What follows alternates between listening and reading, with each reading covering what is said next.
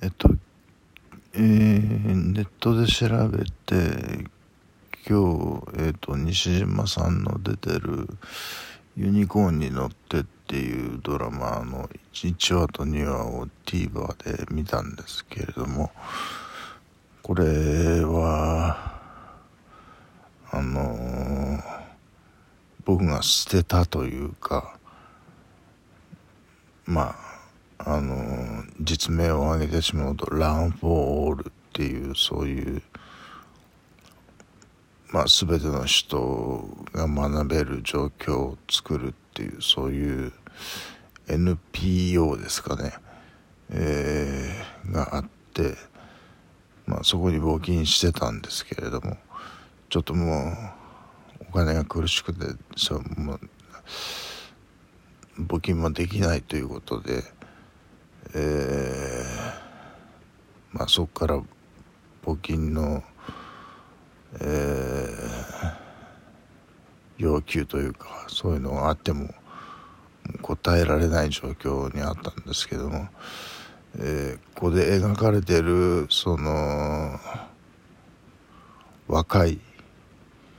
えー、まあ女性の目指してるものっていうのはそのランボールに共通するものだったんですよね。でだからなんかこう僕が捨てたものを拾って前面に押し出したようなそういうドラマになってるんですけれどもそれもただそれだけだったら僕は見てないと思うんですよね。そこにやっぱ西島さんを突っ込むことで引っ張り出して突っ込むことで、えー、僕が見ることになったというかねそういう感じですけれども、えー、まあ貧乏でまえっとうちが貧しくてえー、勉強ができなかった人も学べるっていうまあそういうコンセプトなんですけども。まあお金の話をするとねあの今日断りの電話入れましたけれどもちょっと計算すると電気水道ガス、えー、それからネットあと税金それはお寺に納めるお金それから医者料医者代もろもろ含めて4万強という計算してたらやっぱ5万ぐらいはかかっちゃうんですよね。そうすると1日2000円食費でも6万じゃないですか。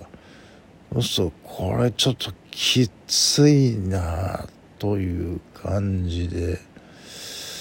えー、やっぱ遊ばなくた遊ばなかったとしても100万削って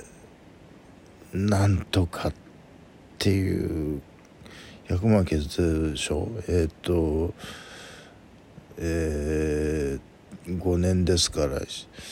年 20, 20万一月1万ちょっと。ギリッギリですよね。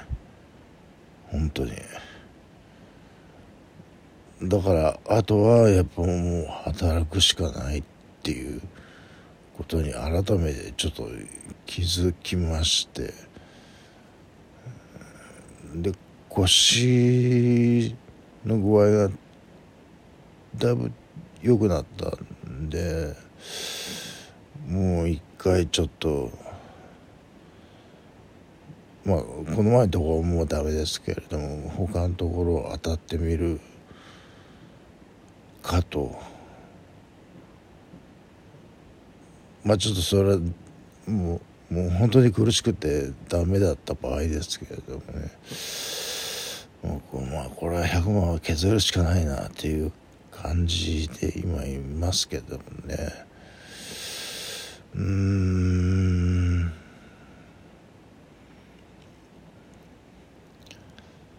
えっと、まあ、趣味の話もしましたけど趣味どどころではないというか。そんな余裕はないぞと。うん。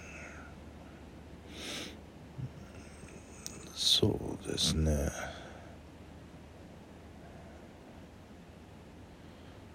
まあそんな感じですけどもね、え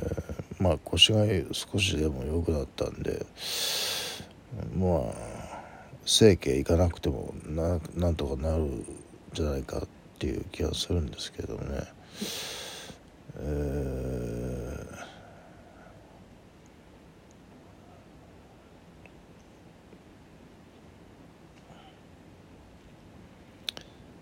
まあ働く方がねあの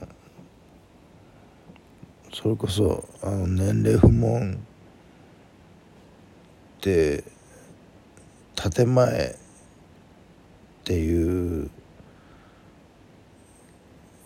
まあ今日のドラマでもそうだったんですけれどもそれを鵜呑みにしてもまあ僕の場合はいい許されるというかあのえ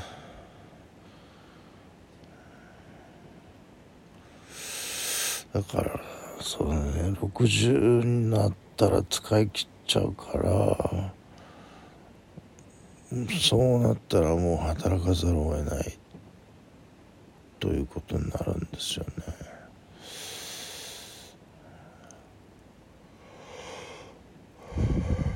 それは多いな。はい。えー、まあそんな感じですけれども。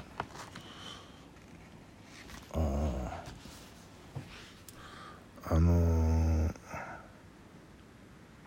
トム・クルー話変わりますけどね。トム・クルーズの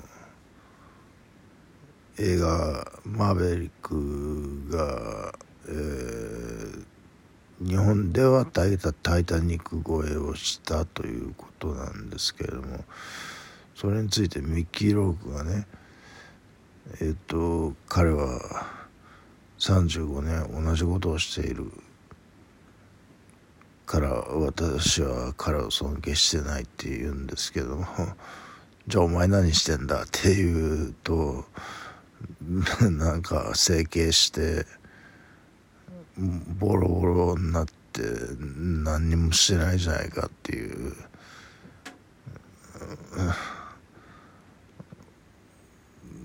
寄付僕が評価したのはランブルフィッシュ一本でしてあのー、どいうわけか知らないけど僕があの高校の時に憧れたそのケビン・ベーコンとかミッキー・ロークとかえっ、ー、とマット・ディロン。デイモンじゃなくてディロンの方なんですけれどももう軒並みえーボロボロというかあのろくな役が回ってこないんですよ。えー、もうまあ本当にどうしようもない役ばっかりの、えー、役者になっちゃったんですけれども、えー、僕はそこで止まっているというつもりはないんですよ。そこのランブルフィッシュだのフットルースだのっていうところで止まってるつもりはないんですよ。えー、もっともっと巨大な存在になっているし、えー、うん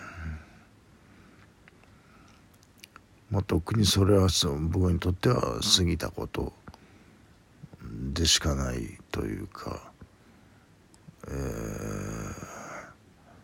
まあ、今それどころじゃないっていう感じですよね。だから35年同じことをしてるつもりはないんですけどね僕はね。えー、っと次次次々あのこの世の中にアップデートしてるつもりではいるんですけれどもね。えー、まあミッキーロックはそれが分かっていないという。自分がそこに入ってないからね。あのもうミッキーローなんか俺知るかみたいな感じですからね。